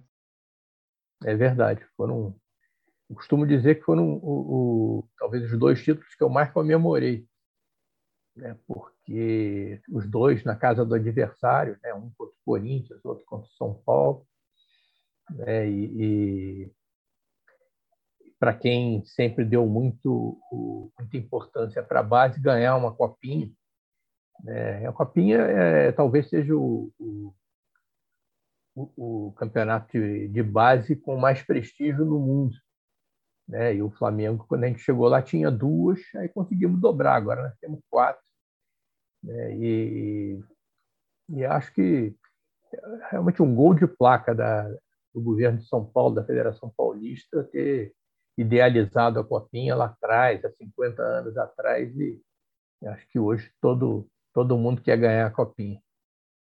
E excluindo o CT, uh, eh, o primeiro módulo, que foi o tal módulo da, da base, e porque depois foi então feito o segundo módulo para o futebol profissional, excluindo esse tal primeiro módulo da base, tem ideia do aumento de investimento realizado? Ou seja, quanto é que se investia na base antes da sua administração e qual é que foi o acréscimo com a sua administração? Olha, Pedro, vou ficar te devendo esses números, porque já, eu já estou fora do clube há muito tempo, mas é, não, não, é difícil da gente conseguir. Eu acho que eu posso até te passar isso, né? ou se você for entrevistar mais alguém aí da administração do Flamengo, eles, eles possam te passar isso daí. Mas é, é, o principal é, é, a vontade política, é a vontade política de dar prioridade àquilo e, e investir. Eu, nós não investimos metade do que a gente gostaria de ter investido, mas é que realmente é, nós não tínhamos né, de onde tirar dinheiro. E, mas é, é um investimento que você pode ter certeza que tem retorno, que pode demorar, e talvez por isso as pessoas não deem tanta importância. Pode demorar a dar o retorno, mas que vai dar. Você vê quantos clubes hoje é, que investiram bem na base estão em dificuldades se socorrem do, do trabalho feito na base. Você vê o, aqui no Rio, o Fluminense fez um trabalho fantástico ali em Xerém, nas divisões de base. Né? O Fluminense, apesar de todas as dificuldades que está passando, está tendo assim um, um afluxo de, né, de, de atletas para o seu time principal, é que só foi possível porque eles começaram a investir em Xerém lá há 10, 12 anos atrás. É, você vê o Santos, né, o Santos, né, com o projeto aí dos meninos da Vila, é, por mais dificuldade que passe, tem sempre um menino né, fantástico aparecendo. Isso daí dá a possibilidade a que o, o, time principal não fique desassistido e gera receita também. Né? Quantos desses garotos aí não estão é, é, já negociados para clubes europeus, você pode fazer se tiver melhor estruturado, mais capitalizado, é poder vender melhor. Né? Mas o, o, todos esses clubes aí fizeram, e outros, né? É, fizeram receita. E o Flamengo começou a fazer também, a partir de um determinado momento. Né? Nós que nunca tínhamos, nunca mais tínhamos vendido um atleta da base para o exterior, é, passamos a, a ter. É, não é uma receita recorrente, claro, você não pode contar com ela, mas você pode prever que vai ter. Né? E quando você forma um, um sub-20, né, você nem todos os jogadores vão ser aproveitados assim. Então você já pode prever que alguns deles serão negociados, né, na melhor das hipóteses, aproveite os melhores e os médios. Esta parte final não, não consegui perceber o que, o que estava a dizer pela falta de conexão, Eduardo. O Flamengo, a partir do momento que começou a investir na base também, passou a ter também receita de, de negociação de jogadores posterior, coisa que a gente não tinha no passado. É, quando a gente assumiu o Flamengo, é, há muito tempo que a gente não negociava um jogador formado em casa. E agora é, é tem sido recorrente, né? Vários jogadores formados né, na nossa época estão sendo negociados para o exterior, e isso gera uma fonte de receita nada desprezível para o Flamengo. Né? Nessa é, crise que todos estão passando por conta da pandemia, que todo mundo tem que ajustar suas receitas, né? quem está melhor é, estruturado é, em termos financeiros, né? capitalizado e tal, e quem tem o melhor trabalho de base, sofre menos. Inclusivamente, durante a sua administração, houve deu-se a venda do Vinícius Júnior, não é? por uma 45 milhões de, de euros para o Real Madrid, não é verdade? Sim, e o Paquetá também. E o Paquetá para Milan. O Paquetá foi vendido por 35, com mais os upsides, deve ter chegado aí nos 45. Exatamente. É, mas e, e, foi também um, um jogador que foi negociado já no final do meu mandato e praticamente a receita toda é, ficou para a administração seguinte. É, mas é o, você tem que pensar sempre no clube, né? Pelo que eu estou a perceber, uh, relativamente à, à, política de base, uh, durante a sua administração, não foi tanto o investimento em termos monetários, se nos abstrairmos do campo do, do, CT, mas foi mais a própria vontade de apostar na base, não é? Em termos havia também preocupação de passar essa mensagem ao treinador, ou seja, mostrar que o clube queria realmente. Havia esse discurso interno de que devemos de apostar na, na base? Não, sim, havia o discurso interno, havia vontade política e o, o orçamento foi aumentado também. Tá? O Flamengo voltou, por exemplo, a, a, contratar jogadores tipo meia confecção, jogador desconta em outro clube, já está com 16, 17 anos, a gente trazia para o Flamengo, isso aí era um investimento que era feito. Né? É um exemplo de jogador de, é, que aconteceu isso foi o que está hoje no Milan, é o Léo Duarte, zagueiro né? foi contratado pelo Flamengo já com, com 17 anos. Matheus Sávio também, que foi para o Japão. Né? O valor de negociação nem foi tão grande, mas pagou em mais de 100 vezes que foi investido nele. Né? E, e antigamente a gente não tinha condições de fazer esse tipo de, de negociação e, e passamos a fazer. Né? Então foi uma soma de várias coisas, mas sem a vontade política a gente não teria chegado a lugar nenhum. Tá? E sem o investimento nas instalações também, certamente, sofreríamos muito mais. E mantendo-nos também na, no tema do, das infraestruturas, uh, para além daquela questão dos jogadores pisarem a lama, não é? Saírem do Ferrari para pisar a lama quando, quando chovia, a própria estrutura do futebol encontrava-se a trabalhar numa estrutura provisória, num contentor. Uh, estes novos CTs que foram criados, uh, com condições de primeiro mundo, como já, já teve a oportunidade de referir, tem uma clara vantagem, não é? Que é oferecer boas condições de trabalho aos atletas e, para além disso, sentiu alguma diferença no convencimento de novas contratações ou não? Ou seja, o Flamengo acabou por ficar ainda mais apetecível para os jogadores por via disso ou é difícil afirmar algo como isso? Não, não tenho a menor dúvida de que isso é, é fundamental. Para o jogador, é, é para qualquer profissional, né, as condições de trabalho, as instalações, né, têm uma influência muito grande no desempenho. Né? Os jogadores têm a exata noção disso. É, muitas vezes era até vexatório né, você contratar um jogador né, que já tinha passado por outros clubes né, e chegar lá e, o que a gente tinha para oferecer em termos de condições eram condições extremamente precárias. E e hoje eu não tenho dúvida de que os jogadores levam em consideração a infraestrutura na decisão de vir para o Flamengo. Levam em consideração a infraestrutura, levam em consideração a questão da responsabilidade né, trabalhista, né, de pagar tudo direitinho, em dia, no caso das rescisões, também fazer a, a rescisão da melhor maneira possível, como manda a lei. Então, isso tudo é, é, é importante na hora do jogador é, tomar a decisão de, de vir para o Flamengo ou ir para outro clube.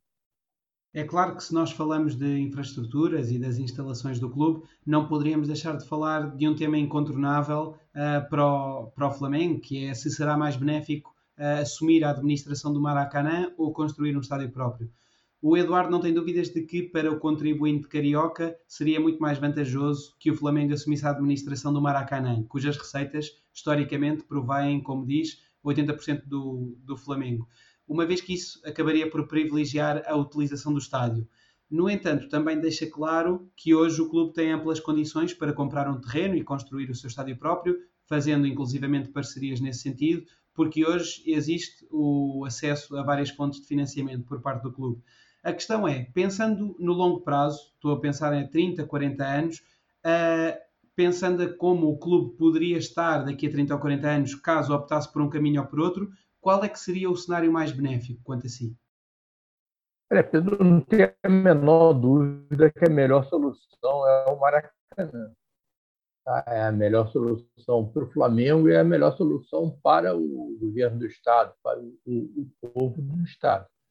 Afinal de contas, nós temos um estádio super bem localizado, né, que pode ter vários problemas, né, e problemas, o mais emblemático do mundo, que não pode virar um coliseu, não pode virar um, um elefante branco.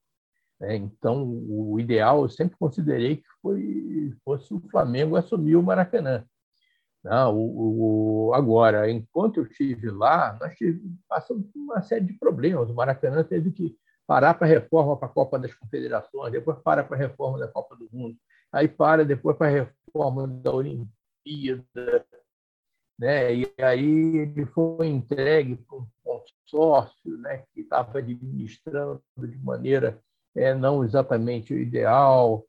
E aí o, o na época o governo anuncia que vai licitar a concessão do estádio, aí aparecem algumas empresas é, atravessadoras, né, que claramente, se viessem a assumir o Maracanã, só poderiam ter algum retorno caso contratassem o Flamengo para jogar lá. Né? E então passamos por uma série de dificuldades, o que nos levou a considerar a hipótese de construir um estádio próprio, que não é um, um projeto impossível. Ah, o Flamengo hoje tem condições de comprar um terreno, de, de assumir o, a construção de um estádio.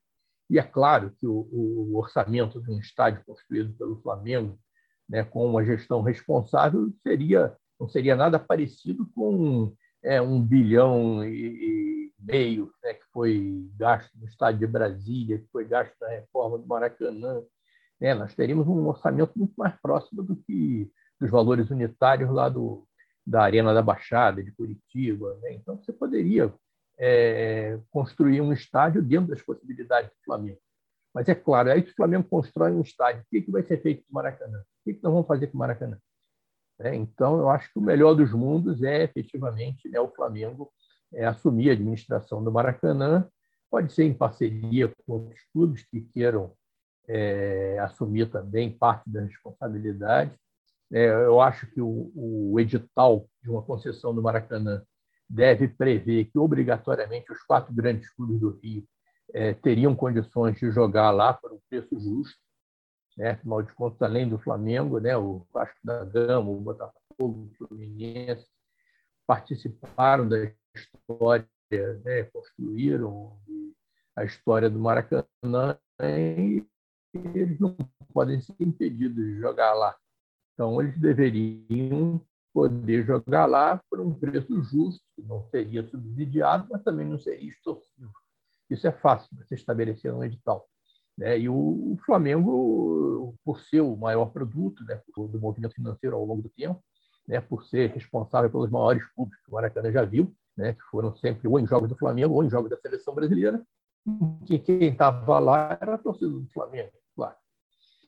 Né? Então, eu acho que, a, a, sem sombra de dúvida, a melhor solução para o Maracanã era a administração do Flamengo. Né? E eu espero que daqui para frente né, os nossos governos percebam isso, né? não só para fins é, de de, de, do bom aproveitamento do equipamento esportivo, mas também para o respeito ao dinheiro público. E falando também sobre um tema muito atual, sempre defende que o Flamengo se mantenha como uma associação sem fins lucrativos, ao invés de se tornar num clube-empresa, projeto que tramita no Congresso, já que, quanto a si, o primeiro tipo de organização não invalida uma administração realizada com a eficiência de uma grande sociedade anónima e com a transparência de uma grande empresa pública. Acrescenta ainda que se poderia uh, alterar realmente os regulamentos, mas que isso deveria ser feito sem pressas e sem criar qualquer medida que prejudique os clubes que não pretendem transformar-se nesse sentido. Por que razão, uh, mesmo achando que essa poderá ser uma solução para alguns clubes, não vê o Flamengo como uma, como uma sociedade anónima? Veja bem, Pedro, é, Acho que o Flamengo está dando mostras, né, de 2013 para cá, de que ele pode, ele não precisa ser uma sociedade anônima. Né? O Flamengo é uma nação, o Flamengo tem mais de 40 milhões de torcedores. É, e eu acho que o, o, o Flamengo, se transformasse numa sociedade anônima, a menos que fosse uma sociedade anônima de tal maneira pulverizada que a governança necessariamente pudesse prever os interesses da nação rubro-negra e não né, de um número restrito de, de acionistas. Né? Eu não sou contra que clubes que queiram se transformar em sociedades anônimas se transformem, né? não tenho nada contra.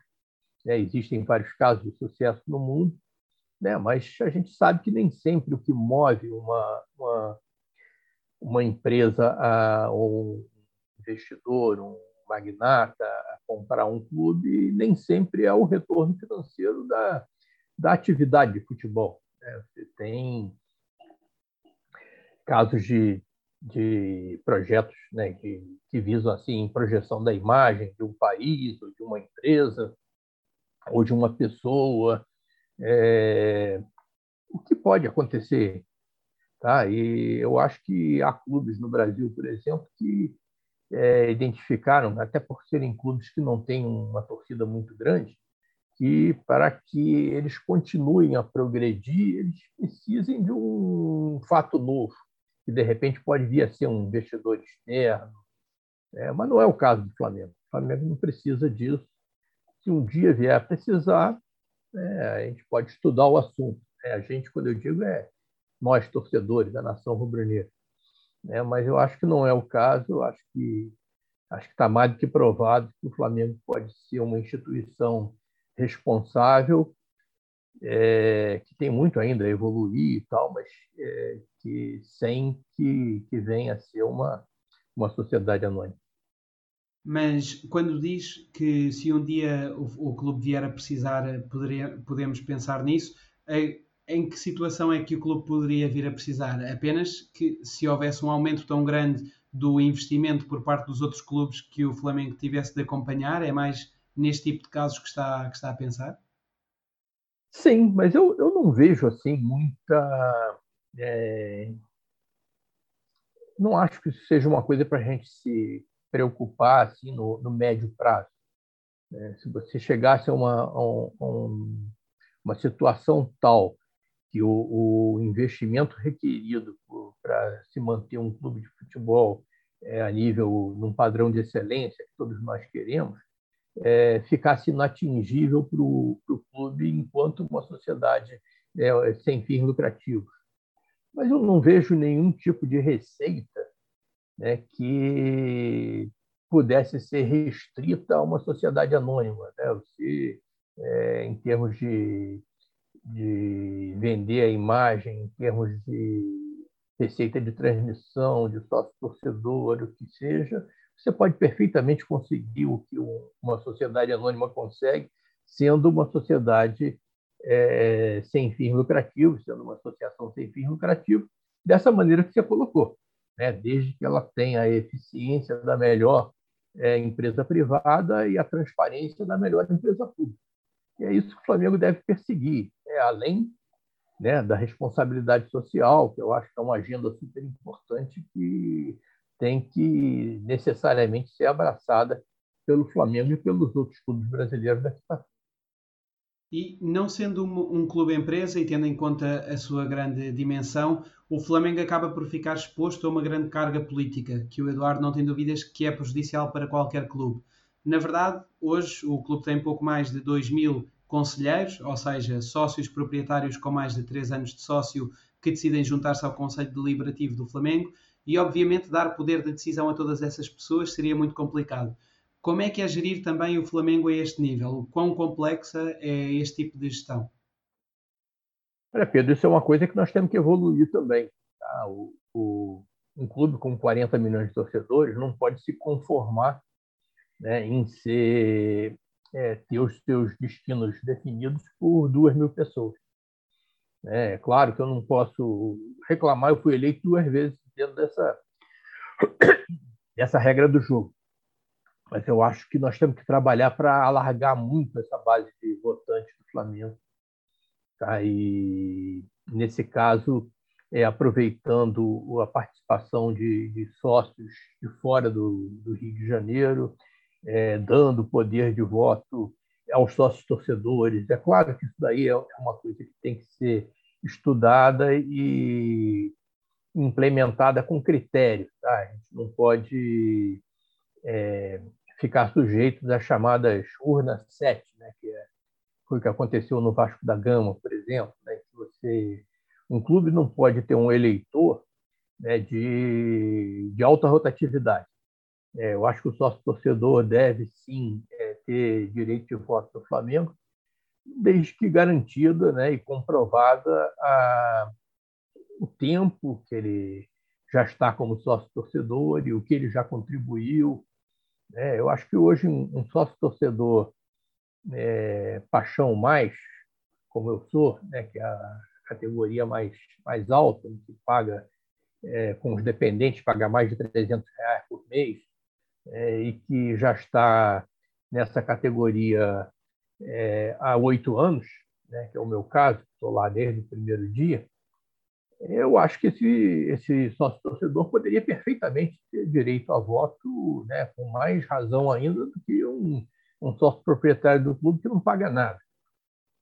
Aí que você pode encontrar maneiras de dar poder de, de voto né, a, a esse torcedor, a esse sócio, né, estabelecendo critérios justos, é, evitando que isso possa vir a se transformar num instrumento de compra de voto, de compra de eleição.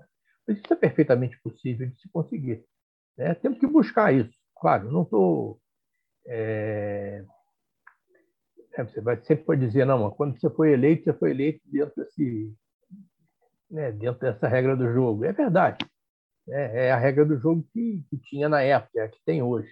Mas a gente tem que trabalhar para mudar isso. Isso, quando estava no, no clube, uh, chegou a procurar formas, ou a estudar formas de alterar esse aspecto? Existem iniciativas de alguns conselheiros nesse sentido. Tá? É questão, nós temos que mudar o nosso estatuto para conseguir isso.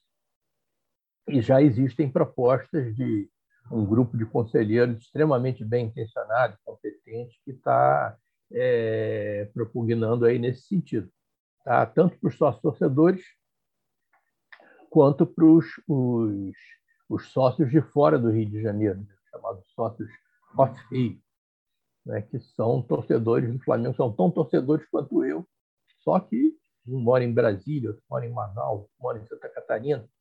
Né? Eles não, claro que eles não podem frequentar o, o clube por conta da distância, mas gostariam né, de poder interferir nos destinos da, do objeto da sua paixão. E, igualmente, a nível da CBF, da Confederação Brasileira de Futebol, existe uma carga política grande, como sabemos, não tendo também este respeito qualquer dúvida de que os clubes deveriam ter um peso muito superior na governação do futebol brasileiro, já que, sendo a CBF administrada pelas federações, qualquer federação, como sabemos também, por muito pequena que seja, tem um peso de decisão maior do que os clubes, sejam eles Flamengo, Corinthians ou, ou, ou outro clube.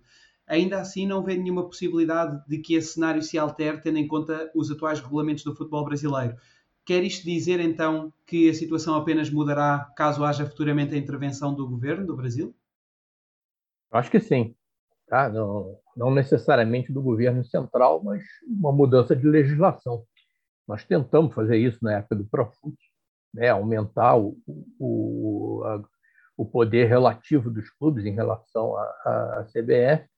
Quase conseguimos, né? chegamos a conseguir, não era nada de muito é, relevante, não, mas é, mudamos o, o, o, número de clubes que participam da Assembleia para eleger o presidente da CBF de 20 para 40, ou seja, Série A e Série B, e contra 27 federações mas é, nós conseguimos isso, a lei foi aprovada, sancionada, mas aí foi estabelecida uma manobra é, administrativa que deu pesos diferenciados aos eleitores, e assim a Federação de Roraima tem peso 3 e o Flamengo, que é da Série A, o Corinthians, né, o, o Atlético tem peso 2. Então, é, foi, foi por água abaixo né, o que nós conseguimos. Mas o ideal seria que a governança do futebol fosse efetivamente alterada para dar maior poder, não só aos clubes, mas também aos atletas, por exemplo, aos, aos dirigentes esportivos profissionais, é, todos os atores que contribuem para o futebol brasileiro que não podem participar das decisões. Acho que não seria difícil se construir uma governança e, com certeza, seria mais justa e que certamente poderia tirar o futebol brasileiro de uma estagnação que eu acho que está aí aos olhos de todo mundo. Inclusivamente já comentou que até se poderia estudar acabar com as federações, não é? Olha, eu não sei se acabar com as federações, mas é, eu acho que as federações poderiam se voltar muito mais para o processo de formação de atletas, né, para o processo de, é, de, de, prover é, recursos humanos, né, atletas para os, os, clubes. E ainda que, eles, que elas pudessem continuar, a, eu não tenho nada contra isso, a organizar campeonatos estaduais, eu acho que esses campeonatos estaduais hoje eles têm que se inserir num calendário mais racional que nós não temos hoje no futebol brasileiro. Nosso calendário é vergonha. Então, eu acho que o, o campeonato estadual ele pode perfeitamente ser disputado ao longo do ano e quando for necessário, por, por alguma razão, você ter é, uma, uma parada por conta de convocação de jogadores para a seleção, né? você usaria essas datas dos campeonatos estaduais para que até para que os, os, clubes pudessem três os campeonatos estaduais poderiam ser disputados ao longo do ano todo né? eu defino um calendário que você tem os fins de semana 38 fins de semana dedicados a, ao campeonato brasileiro ao brasileirão e nos meios de semana você disputa a Copa do Brasil, a Libertadores, a Sul-Americana e os estaduais. Né? Quando o, a CBF, por exemplo, precisar convocar a seleção para o jogo da eliminatória, ela não poderia é, é, sacrificar os seus campeonatos mais nobres, tipo né, Copa do Brasil e, e Brasileirão, como acontece hoje. E aí, no caso, continuariam sendo jogados com o, o, elenco suplementar do clube. Acho até que seria uma maneira de dar mais atratividade para a participação dos clubes pequenos e cá naquilo que eu acho que é a principal missão deles, que é formar atletas. Mas isso é uma estudar um, um programa só sobre calendário. Né? Essa visão que, que está a comentar Uh, é interessante, de facto, não é? O espalhar uh, também os estaduais por toda a temporada e, no fundo, uh, jogar-se-iam a meio da semana, tal como a Copa Libertadores ou a Sul-Americana, e ao fim de semana tínhamos então o Brasileirão. Mas em relação ao aspecto de, de do uso do, das equipas sub-23 nos estaduais, na verdade, isto, digo eu, as equipas uh, mais pequenas irão querer disputar não é? Uh, o, o, campeonato, os jogos. E, portanto, o uso do sub-23, mesmo por parte das equipas de maior dimensão, não sendo regulamentado, ou, ou, pelo menos não se criando os benefícios para que isso aconteça, haverá, será, é sempre muito subjetivo, não é? Porque há equipas que já incorporaram o uso do sub-23, uh, eh, por exemplo, ou, ou, do, ou do sub-20, o que seja, nesse tipo de jogos, uh, mas, no entanto, não sendo isso uma, uma regra, isso fica sempre muito dependente ao critério não é? de, de cada clube. Eu não acho que deva ser compulsório, não. Acho que as equipes podem colocar os jogadores que quiserem. Mas, do ponto de vista de um, de um clube de menor investimento, eu acho que seria muito melhor é, investir numa equipe sub-23 ou sub-20, porque estaria colocando atletas na vitrine né, para serem negociados. Mas acho que se, se um clube né, de menor investimento quisesse disputar o campeonato com, com veteranos, então não teria nada contra. É só que, por exemplo, você vai jogar aí Flamengo e Resende no, numa quarta-feira em que a, a seleção brasileira está disputando né, uma eliminatória, um amistoso, e aí o Flamengo está privado de quatro, cinco jogadores do seu é, time principal. Né? Aí como é que o Flamengo vai jogar? Vai jogar com os jogadores disponíveis, inclusive usando a base. É, e isso vai servir para dar visibilidade né, aos jogadores da base do Flamengo e vai dar visibilidade também a um clube de menor em outro, então, que é, vai ter talvez melhores condições de vencer a partida, dado que o Flamengo estará desfalcado. É, isso não, não seria um problema muito grande. O problema grande que você tem é o que aconteceu em 2018, por exemplo, quando o Flamengo se classificou para disputar a semifinal da Copa do Brasil, é, e no dia da semifinal a CBF convocou o nosso principal jogador, que era o Lucas Paquetá, para ser reserva num amistoso inexpressivo. É, e aí, por conta disso, nós jogamos desfalcados né, a semifinal da competição que mais paga pelo, de prêmio pela, pela, para o campeão. E aconteceu aquilo que todos nós vemos. Né? Então. E no final de 2005, confessava que o Flamengo estava insatisfeito com a falta de transparência da Federação Carioca e com a forma como o clube havia sido desrespeitado num conselho arbitral. Nesse contexto, o clube entendeu ser necessária uma ruptura para tentar alterar o rumo do futebol carioca, que no passado havia sido já atrativo técnica e financeiramente, mas que hoje está desacreditado. O que o levou, em conjunto com o Flamengo, eh, em conjunto com o Fluminense e alguns clubes das federações de Minas Gerais, do Paraná e do Rio Grande do Sul, a criar uma alternativa, a Copa Sul Minas Rio, que deveria ser rentável e atrativa tanto no plano técnico quanto financeiro. Como correu o projeto e por que durou apenas dois anos? Ou seja, falamos dos anos de 2016 e 2017.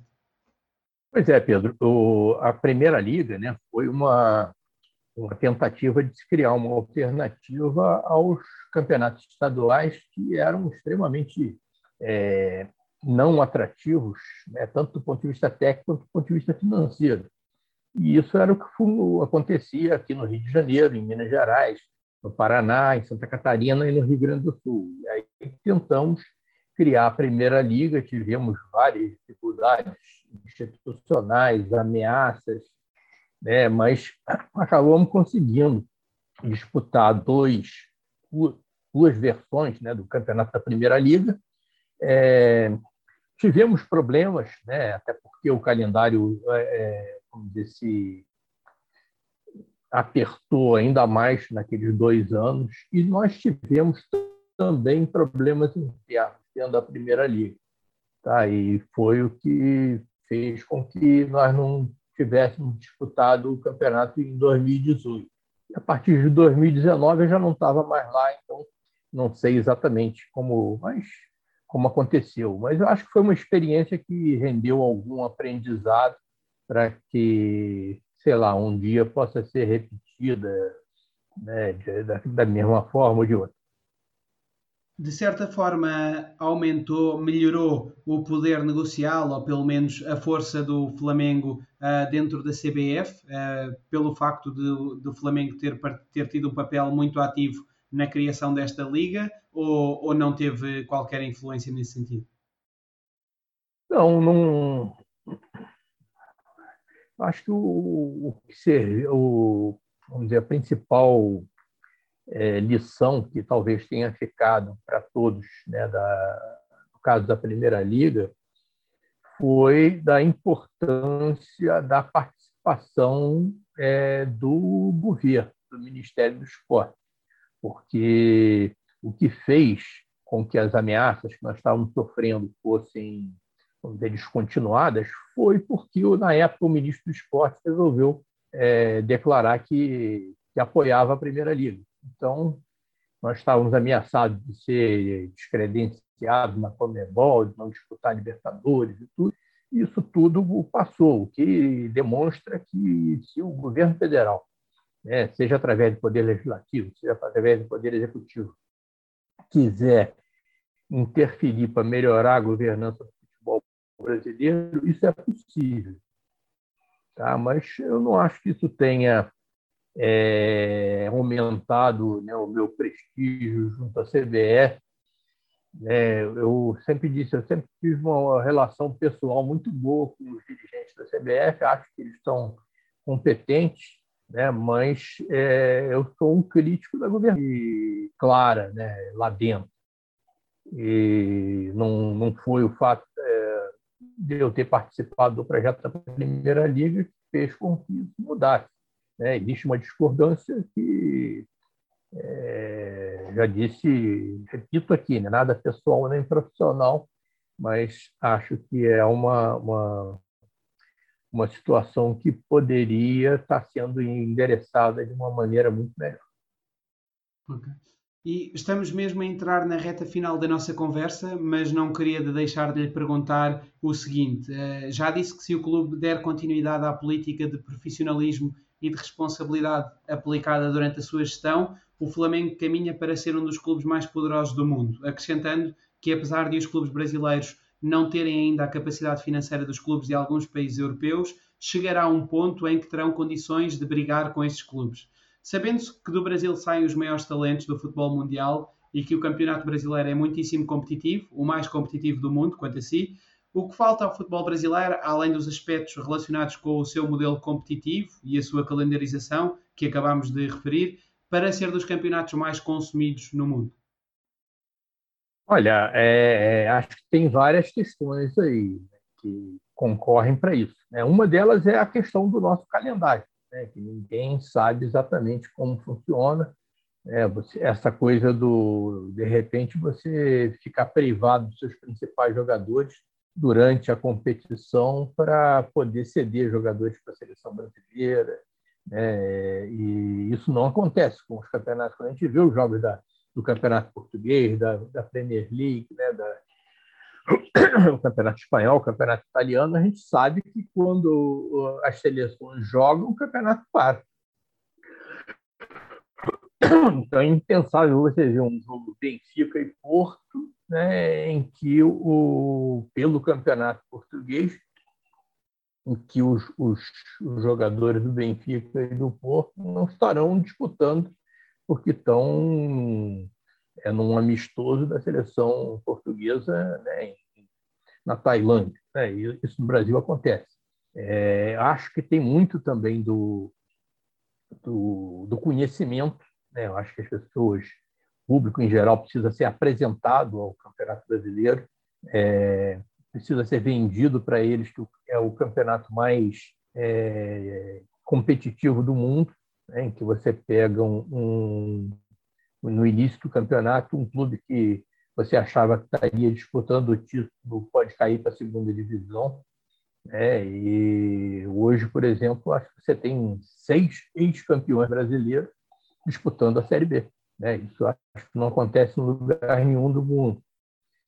E isso é um atrativo que acho que precisa ser explicado na hora de você vender o campeonato.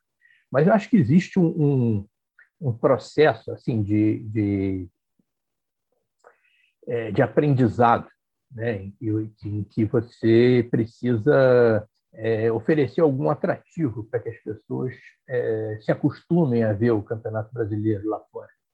É, isso passa, inclusive, até por você praticar é, preços mais camaradas, né? quem sabe até é, por, por algum tempo você liberar para que os jogos sejam transmitidos de graça.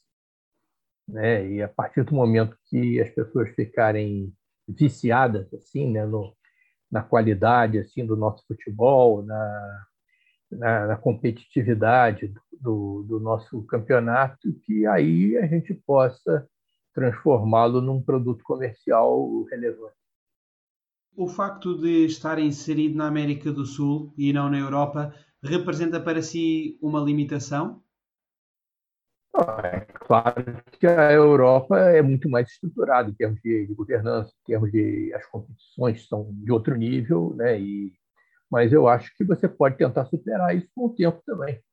Pode, inclusive, tentar incorporar os países da América do Norte, né? as competições sul-americanas.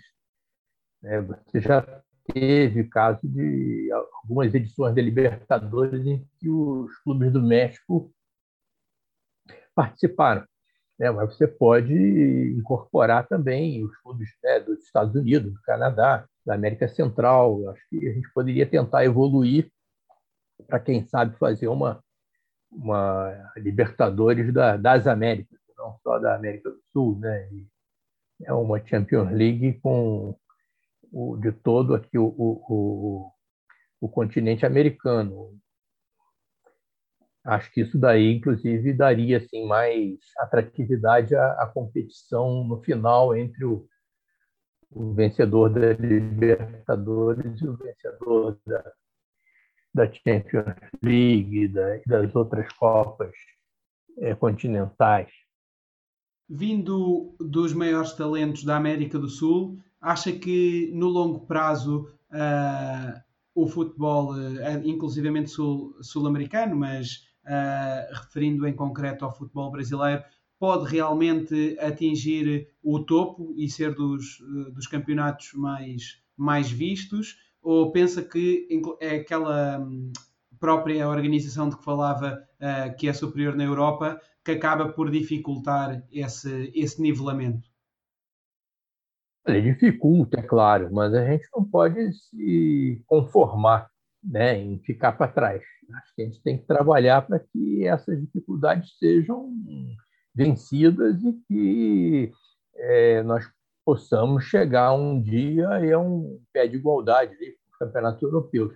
Agora, esse é um longo, mas um longuíssimo caminho é, a, a ser cumprido. E, finalmente, Eduardo, para fechar a nossa excelente conversa, uh, que livro, filme, documentário, série é que poderia recomendar a quem nos vê ou a quem nos escuta sobre o tema da gestão desportiva ou sobre o tema do futebol? Bom, vamos lá. Bom, em primeiro lugar, eu acho que quem está começando aí é, e querendo se especializar em gestão esportiva, não pode esquecer é, de estudar administração de uma maneira geral. Tá? Ninguém pode achar que, não, vou fazer um curso de gestão esportiva, vou virar um, um administrador. Não, tem que estudar administração financeira a fundo, né? fazer a sua faculdade de administração ou de economia, de engenharia, de, né? e, e aí é, é enxergar o, o, o, futebol, o esporte, como uma especialização. Tá? Essa é a primeira dica. É, livros. Né? Tem, o, o, por exemplo, Soccernomics, eu acho um livro fantástico, né? que é, é, eu gostei muito de ler, super importante assim também para quem quer é, ver o lado científico do futebol. O, o, um livro já bem antigo, que é o livro do Ferran Soriano, né? A Bola Não Entra Por Acaso, também é um livro que acho que é, seria assim, um bom ponto de partida para todo mundo que que gostasse de, de ler. E aí tem coisas assim específicas, são muito interessantes. Por exemplo, o livro sobre o, o ano que o Guardiola ficou no, no campeonato alemão. Né? Eu acho, assim, para quem quer é, se aprofundar, ou pelo menos entender um pouco mais de treinamento, né? de, né? achei aquele livro muito bom. É, série, é, essa série The English Game, eu achei muito boa. Né? Acho que é você conhecia ali as origens do futebol e já vi que tem alguns temas ali que, apesar de nós estávamos falando do século XIX, alguns temas que foram tratados ali na série que ainda são bem atuais. Né? Tem um, um, filme que não tem nada sobre futebol, né? não é um filme sobre futebol, mas que eu acho que eu acho que futebol é paixão, né? Tudo que depois quando ele se transforma em negócio, ele só vai ser um bom negócio a partir do momento que ele se der ao respeito como esporte e entendido que futebol né, vem da paixão. O sucesso do futebol, futebol é um, é um esporte muito mais conhecido, muito mais é, é, admirado do que outros esportes, porque é, você traz uma coisa muito grande né, que vem do coração, que é a paixão.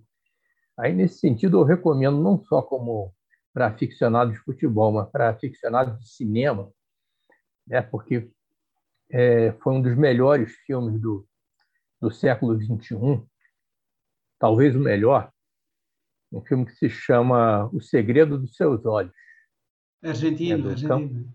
argentino, do Campanella, né, com Ricardo Darim, em que você tem uma cena né, em que o, a pessoa identifica um, um, o criminoso, o assassino, o estuprador, a partir da paixão que ele tinha né, pelo Racing.